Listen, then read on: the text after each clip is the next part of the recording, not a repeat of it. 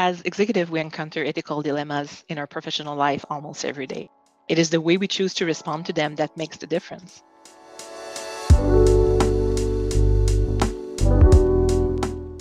We all take an oath to follow the values and ethics code of the public service. This code is our guide in all our professional activities. But at times, we'll encounter an ethical dilemma that requires us to navigate through gray zones, where the answers are not always clear. Hello, I'm Annie Theriault. Welcome to How to Survive as an Executive. Today, we are reaching out to Judith Brunet, Ombudsman and Director of the Center of Values and Ethics at Parks Canada, Ms. Brunet generously shares her advice on how to navigate the uncertain world of values and ethics. I invite you to listen and get reassurance that there is support available when we face challenges as EXs.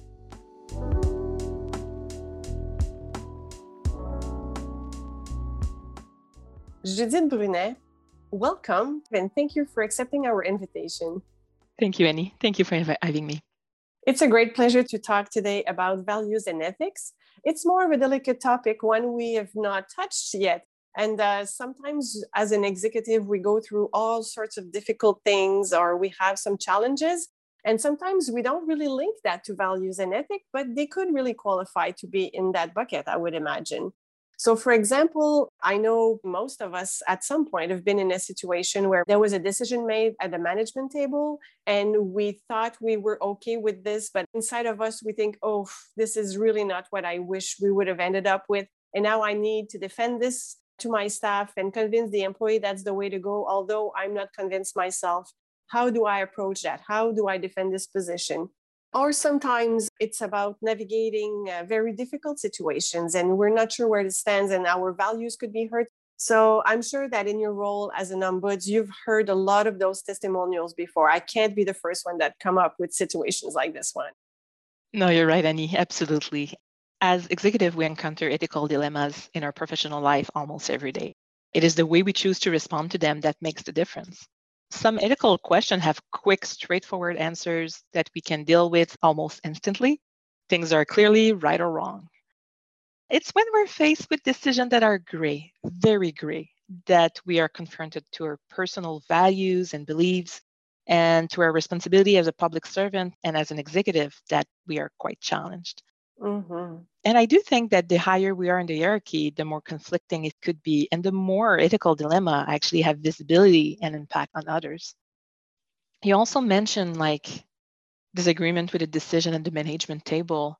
And while it is so common to feel caught between a rock and a hard place, I, as an mm-hmm. executive, uh, between the team we lead and the management table we sit on, so that is quite challenging to, to figure out how to balance our identity, our culture, our community, and our role as a public servant. That's where actually we are quite challenged.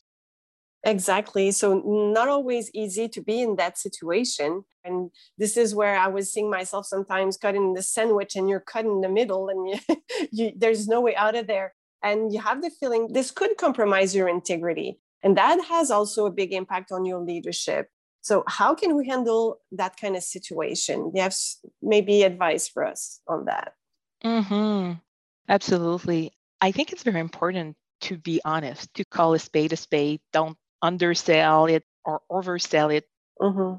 You can also give attention to the process in which the decision came to, and so that you don't necessarily have to defend the decision itself, but you can defend the process that was fair and transparent to come to that decision. I had in my career some superior that actually almost transformed themselves in cheerleaders. Like from the morning to the afternoon, we knew they didn't like the decision, and then they come back and they feel that they have to be the cheerleader of, of the decision. And actually, that's not good for the integrity and how you're perceived by your team. It will have an impact. So it's better to uh, to be honest, to to to be transparent. You still need to be professional, one thing that um, I think we sometimes underestimate as executive is the impact on our reputation of perceived conflict of interest. Mm. So we kind of know how to deal with real and potential conflict of interest, but we often underestimate perceived one because we know that we have checked all the boxes. We have act with utmost integrity. We have followed the code of values and ethics, the legislation, the policies. So we do feel that things are right, things are where they're supposed to be. Well, it does not mean that you cannot be perceived as uh, being in conflict of interest. And that's where communication is key. You need to explain and communicate clearly the process by which decisions were made. If not, it's only human nature to fill the gap in the communication with its own narrative. Mm, absolutely. But sometimes we are pulled in different directions. Sometimes there's many context we feel caught into. And in this situation, there can be an impact on how we're perceived by those around us. So, how do we repair that image once it has been damaged by a situation like that? Mm-hmm, absolutely. So, a couple of things. When you're saying repair, I'm thinking that keep in mind that everyone makes mistakes. We're only human. And in an executive role, sometimes we feel as we cannot show that we make mistake. However, by trying to minimize, hide, or deny our, our mistakes, it can compromise our integrity and how we're perceived. Mm-hmm. I've made mistakes. I've been ashamed of myself, but I'm quite proud that I've been able to talk about those with my staff, with my boss, and I've been able to bring a lot of humility to the table by saying, "Hmm, I did that, and that was not my best uh, my best move, and I need to to figure out how to fix it." So, yeah, I think we're not superhuman. We are not supposed to be heroes, and sometimes we feel as executives that that's what we need to be, and that makes us our worst enemy when we we feel that way in matter of integrity, humility go a long way. If there's an issue related to integrity and the culture of your workplace is one where people can talk about it, can be open, they will raise it and you will also feel comfortable raising it. I've heard many situations where executives were quite unaware that they were not being perceived as having integrity. Their perception of themselves was far from mm. their reputation. And so by being accessible, it allows people to talk to you. It allows for conversation and self-discovery. Yes, it is exactly the case, Judith. And I do have the impression sometimes when those things arise, we are caught off guard. We don't see it coming. And as a result, we're not sure what to do with this situation, where to go, who to talk to, especially when, you know, those are conflicting values. So, how do we navigate those difficult situations? Is there help? Do you have mm-hmm. tips and tricks for us uh, when we face situations like that? Absolutely. You're not alone. There's a lot of ways that you can ask for help, but I'm, i would like to name you a few. The first one is obviously the values and ethic offices. Every agency and department will have one. They are so well positioned to understand your organizational culture. They will provide you with also risk analysis and offer mitigation strategies. Their recommendation and analysis will offer you a perspective that will help you see the situation from all angles because mm-hmm. that's also the key here expand how you looked at the situation to make the best decision possible use your network you will be surprised how many executives are going through the same thing than you mm-hmm. i'm hearing it from my position as an ombuds where people are reaching out and we see cycles we see that the same thing that is bothering someone today is actually something that will be keeping someone else awake at night in a weeks or two from now or in mm-hmm. a month or two. And if you don't reach out to your network, you won't know that, but you're not alone. It's normal to feel isolated. Last, I want to talk about us ombuds. There's 26 ombuds throughout the public services right now, and we keep growing. We ombuds provide confidential, informal, independent, and impartial assistance to individuals facing workplace related concerns. We are a safe place to help you navigate your options. We also bring forward to the department and agency systemic issues.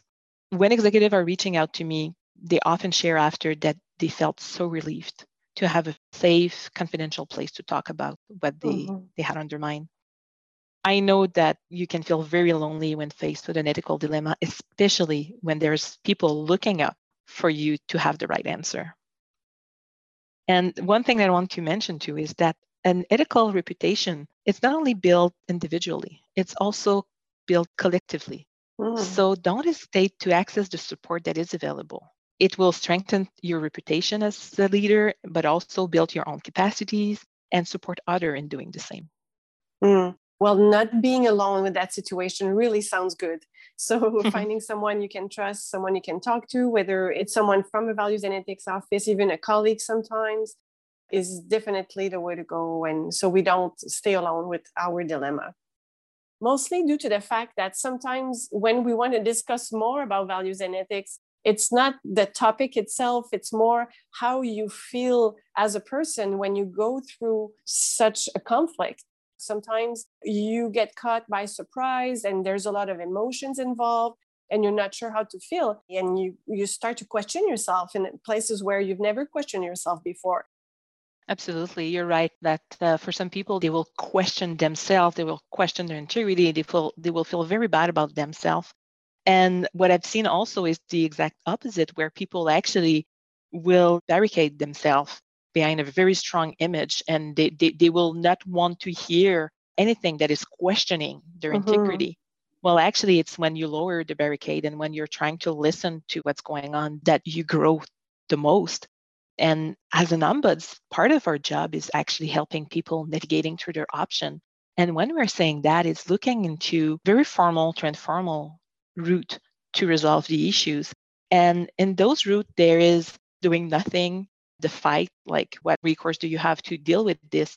And there's mm-hmm. also the flight, the leaving the organization and it's a difficult decision, but when people call us, they often mention that, oh, I thought I had no option and now I see that I have eight.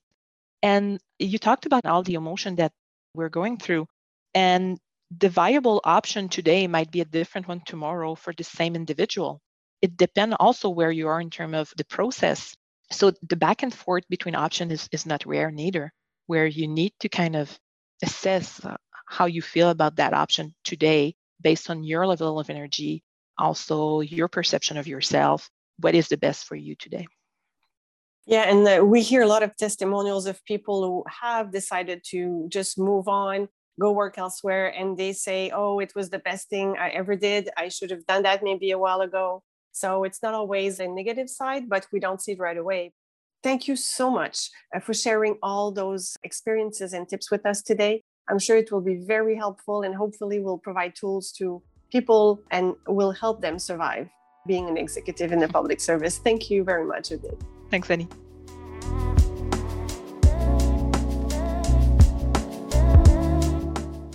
We hope this conversation with Judith Brunet inspired you and that you feel better equipped to resolve your issues related to values and ethics. We invite you to continue the conversation by sharing this podcast with your network. Do you know an executive who has a great story to share? Better yet, would you like to participate? If so, please contact us. We hope these difficult situations will help you grow as an executive. May these be a stepping stone for your personal and professional development. Thank you for listening.